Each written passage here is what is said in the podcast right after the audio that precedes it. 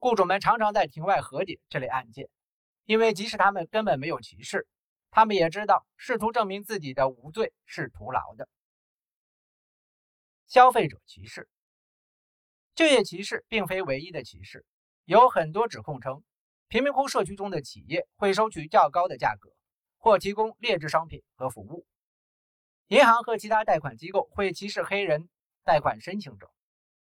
而支票兑现机构在执行银行为其中产阶级客户免费执行的服务时，会向黑人收取不合理的高价。对支持此类指控的数据需要仔细审查，就像对待表面上看起来令人信服，但也仅限于表面的其他数据一样。毫无疑问，低收入社区商店收取的价格往往高于中产阶级社区的商店所收取的价格。此外，肉类、水果和蔬菜。等易腐物品的质量也可能较低，并且有很多人抱怨低收入社区中的服务质量不高。许多在种族贫民窟中研究此类事物的人认为，这显示了对消费者的剥削，或种族歧视，或两者兼而有之。另一种经济解释是，在贫民窟社区经营商店需要更多的成本，并且这些成本被转嫁给了那里的消费者。如果成本不能完全转嫁给消费者，贫民窟中的企业的盈利能力往往会比较差，因此这样的社区通常吸引的企业就会更少。此外，他们所吸引的企业往往是那些在中产阶级社区竞争中难以幸存下来的企业，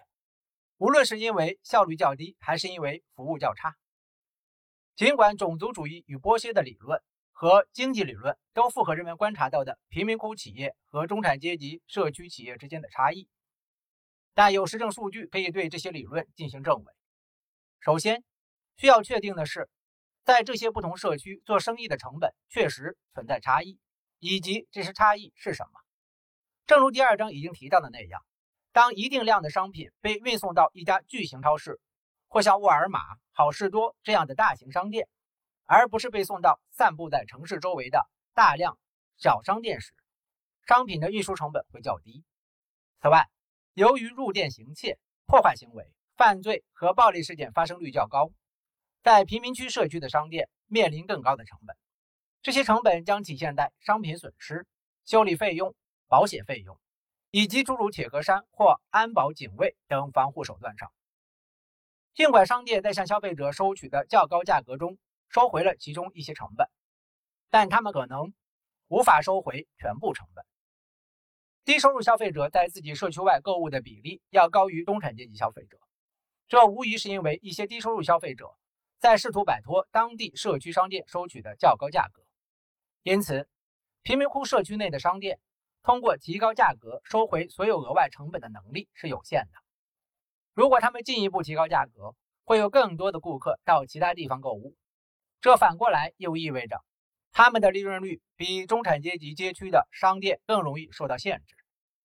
针对华盛顿低收入社区商店的一项研究发现，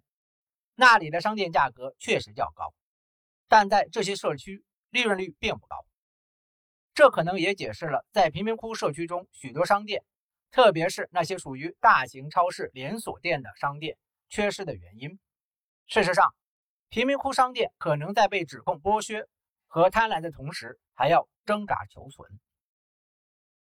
还应该指出的是，即使是在犯罪率高的街区，大多数人也都不是罪犯。但那些不是罪犯的人，以多种方式为他们中的罪犯付出了代价。然而，他们在商店支付的高价很少被归因于造成这些高价的犯罪分子，而更可能被归因于收取高价的店主。如果店主来自不同的种族或民族，那么这种谬误会变得尤为可能。此外，如果有当地政治家和社区活动家积极谴责警方对犯罪分子或暴徒采取的强制行动，那么警方往往会在这些社区的执法方面变得不那么积极，以保护自己的职业生涯。所以，犯罪分子会有更多的空间，从而再一次牺牲掉当地居民的经济和其他方面的利益。还应该指出的是。贫民窟社区并不总是在很大程度上缺乏商店和其他提供服务和工作企业的地方。在较早的时候，犯罪率较低，尤其是在20世纪60年代大规模的贫民窟暴乱发生之前，有许多企业在黑人社区运营，不过现在已经不在了。如第二章所述，这也是贫民区居民付出的庞大而持久代价之一。如今还有一个额外因素是，在少数像沃尔玛这样的低价格大型商店考虑在拥有大量少数族裔人口的城市里或其附近选址时，他们常常遭到工会的政治性反对。他们的盟友也会对这些商店的非工会性质和其他政策进行谴责，最终会使这些计划破产。这些盟友通常认为自己是少数族裔的朋友，这是关于种族的谬误之一。贷款歧视，黑人和白人向金融机构申请贷款被接受率之间的数据差异，被认为是种族歧视的证据。美国联邦储备委员会于1991年发布的全国1990年抵押贷款统计研究显示，不同种族群体在申请抵押贷款时被接受和拒绝的比例存在差异。虽然大多数黑人、白人、西班牙裔和亚裔申请者的申请都通过了，但是这些族裔的常规贷款被拒比例的差异却很大，从黑人的百分之三十四。到亚裔美国人的百分之十三。虽然该研究警告说，他们没有关于申请人的资产净值、信用记录、工作经历和其他通常会影响批准或拒绝抵押贷款申请决定的数据，但立即有人声称，该研究表明了种族歧视的存在。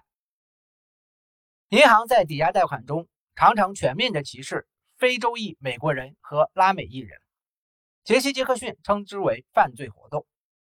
一项联邦储备委员会在次年发布的类似研究，也得出类似的结果，并推导出了相似的结论。例如，《华盛顿邮报》报道说，有压倒性的证据显示，我们的银行系统存在歧视行为。对这两项研究的评论，都侧重于黑人和白人之间的差异，有时甚至还有西班牙裔和白人之间的差异。但这些研究中的统计数据。也包括了亚裔美国人的数据，而后者的数据几乎总是被忽略。在1991年和1992年的研究中，白人在申请常规的住房抵押贷款时，比亚裔美国人更常被拒绝。2000年的按揭贷款数据同样显示，黑人申请常规按揭贷款被拒的概率是白人的两倍，而白人申请常规按揭贷款被拒的概率是亚裔美国人的两倍。就像白人的信用卡分数高于黑人一样，亚裔美国人的平均信用分数也高于白人。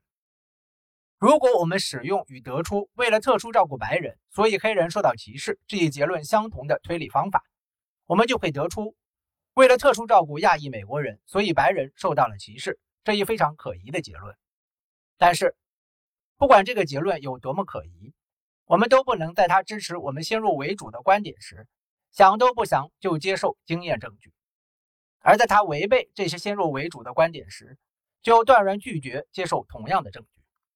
这将使原本已经被谬误包围的种族主题又增加了许多谬误。另一项研究表明，亚裔美国人比白人更少办理昂贵的刺激贷款，但是媒体关注的重点仍是黑人和白人之间在昂贵的刺激贷款上使用的差异。而且结论仍是在常规贷款获取中存在的种族歧视导致了这些差异。跟针对工作歧视和消费者歧视的指责一样，需要仔细检查全部统计数据，以确保当前的比较并非如苹果和橘子一样两个完全不相关事物之间的比较。例如，尽管在美联储的研究中，有关抵押贷款申请人的数据并未包括他们的资本净值。但即使是在控制收入差异的情况下，黑人和白人的其他数据总体上也呈现出了巨大的资本净值差异。所以，收入相同的黑人和白人被拒绝提供贷款的比例不同，这种说法并不意味着同等信誉情况的个人被拒绝贷款的比例不同。虽然许多人都这么认为，因为资本净值是授予或拒绝按揭贷款时的一个重要考虑因素。根据早先的一项研究，白人家庭的平均流动资产数量大约是黑人普通家庭的四倍。这只是其中一种拿苹果和橘子进行比较的方式。波士顿联邦储备银行1992年对波士顿抵押贷款的一个研究表明，黑人、白人和西班牙裔申请人在许多相关因素上并不相同。正如其他调查报告所报道的，黑人和西班牙裔申请人的净财富及流动资产比白人少得多。黑人和西班牙裔申请者也往往比白人的信用记录差。在波士顿，黑人和西班牙裔人比白人更可能购买二至四户型住房。在那些被拒绝贷款的申请人中，无论是白人、黑人还是西班牙裔人，拥有二至四户型住房的比例都较高。这表明，贷款人觉得为这样的房产购置提供资金会有更多的风险。这些以及其他差异情况反映的一个事实是，不同群体申请常规抵押贷款的比例是不同的。这跟政府支持的抵押贷款是不一样的。政府支持的贷款条件往往更容易满足，也往往对可用贷款的规模限制不高，从而降低了一个没有足够资产以补充抵押贷款的人的购房成本。